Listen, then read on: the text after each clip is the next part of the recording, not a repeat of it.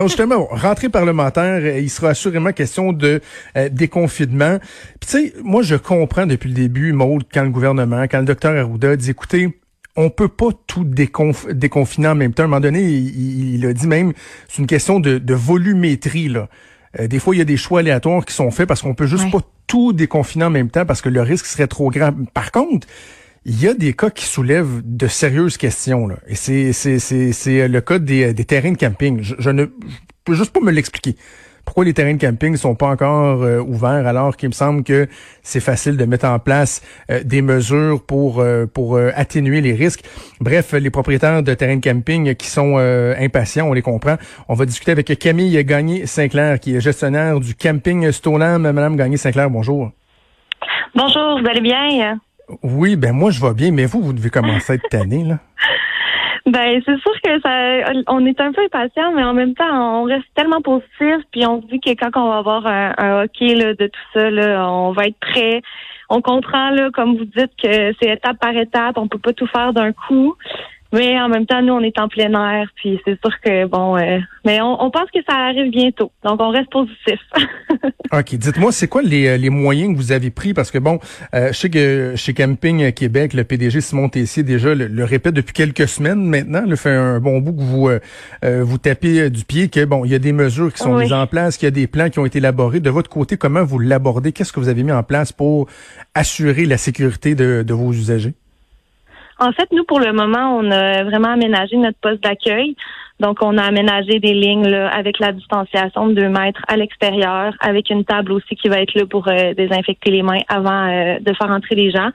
On a deux postes de travail qui vont être à deux mètres à l'intérieur, puis euh, des, des, des, flèches directionnelles pour la sortie également, pour pas qu'ils passent par la même place.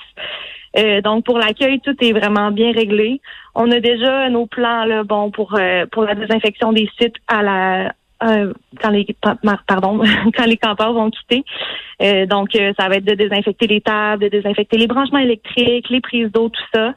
on pense aussi à plein d'autres choses, mais pour le moment, on ne sait pas ce qu'on va pouvoir ouvrir ou non. Donc on a beaucoup de solutions mais on ne sait pas si on va pouvoir les appliquer. entre autres pour les piscines, euh, les blocs sanitaires, on est encore dans les connus. Là. Ben oui, ben oui. Mais tu sais, la désinfection des, sites, là, on s'entend que c'est pas comme le même défi qu'une chambre d'hôtel ou un restaurant. Là. Tu sais, nettoyer une table à pique-nique, une prise d'eau, une prise électrique, ça se fait quand même assez bien. Là. Oui. Oui, oui, non, c'est sûr, mais ça va être plus, ça va être plus long que, que juste viser le rond à feu. Qu'est-ce qu'on fait habituellement quand on fait notre tournée de départ Donc, ça va être de voir si on change les heures d'arrivée et les heures de départ. Mais ça va être une saison qui va être différente. C'est, c'est juste un autre défi, mais euh, on est capable d'avoir une très belle saison quand même. Là. Nos terrains, nous, sont très grands, donc on a cette chance-là là, de pas tout être collé.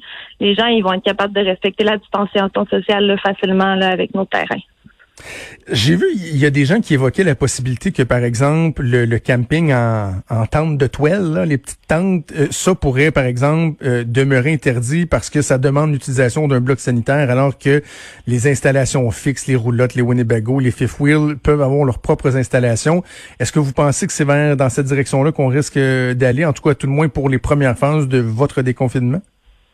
Ben c'est sûr que pour les premières phases, je pense que c'est un peu la logique dans le sens où les roulottes et les tentes roulottes, tout ça peuvent être autonomes complètement. Donc, ils n'ont pas besoin d'utiliser les blocs sanitaires. Euh, donc oui, on va commencer aussi par euh, bon dire ok à nos saisonniers parce que même nos saisonniers qui eux ici c'est comme un chalet, ils peuvent pas encore venir. Puis ensuite probablement que ça va être bon pour les trois services, les gens qui sont capables d'être autonomes. Euh, moi, je pense qu'on a une possibilité peut-être d'acquérir des tentes cet été, mais c'est pas moi qui va faire non plus le plan de déconfinement. Mais mhm. on est prêt à mettre une personne d'entretien euh, quatre fois, cinq fois plus souvent pour justement que les blocs soient vraiment désinfectés régulièrement, puis à mettre quelqu'un à l'entrée pour euh, pour gérer tout ça également. Là. Là, au niveau économique, ça doit pas être évident, là, Mme Gagné-Sinclair, parce que non seulement les revenus, euh, ils rentrent pas en ce moment, mais il y a des risques de devoir rembourser, j'imagine, des gens qui ont déjà euh, fait des dépôts. En plus de ça, il y a des dépenses supplémentaires. Vous avez parlé des aménagements que vous avez faits pour vous préparer. Euh, au niveau euh, financier, c'est pas évident non plus. Là.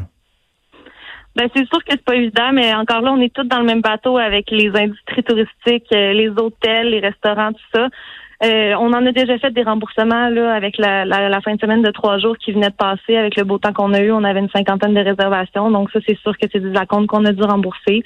Euh, effectivement, les mesures qu'on doit mettre en place, c'est des frais.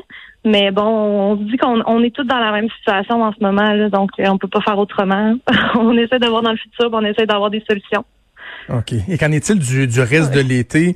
Est-ce que vous prenez les réservations? Est-ce que vous avez l'impression que les gens, si c'est le cas, est-ce que les gens euh, sont plus frileux puis osent pas réserver ou au contraire espèrent tellement pouvoir euh, être déconfinés, avoir un peu de vacances que les gens sont déjà en train de, de, de, réserver, de réserver massivement pour leurs vacances ici au Québec? Je vous dirais que c'est vraiment là, euh, ça va en évoluant. Il y a deux semaines, je vous aurais pas dit la même réponse. Là, il y avait pas, il y avait pas beaucoup de réservations, même il y a un mois.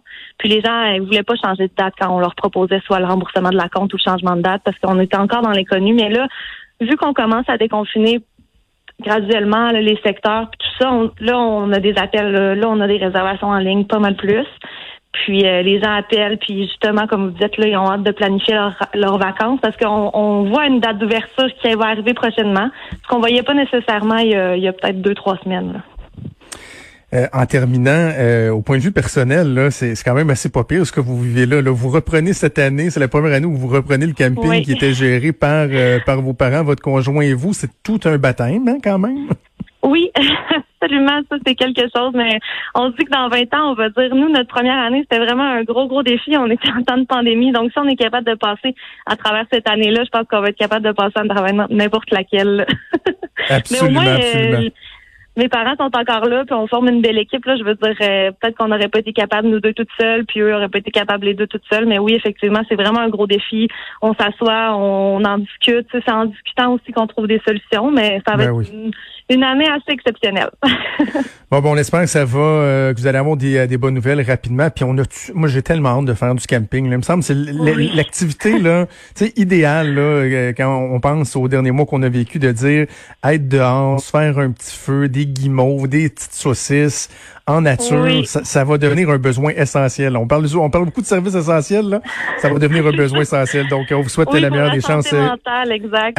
Voilà, voilà. Camille Gagné Sinclair, gestionnaire du camping Stoneham. Bonne saison puis bonne chance. Ben, merci beaucoup. Bonne journée. Merci. Au revoir.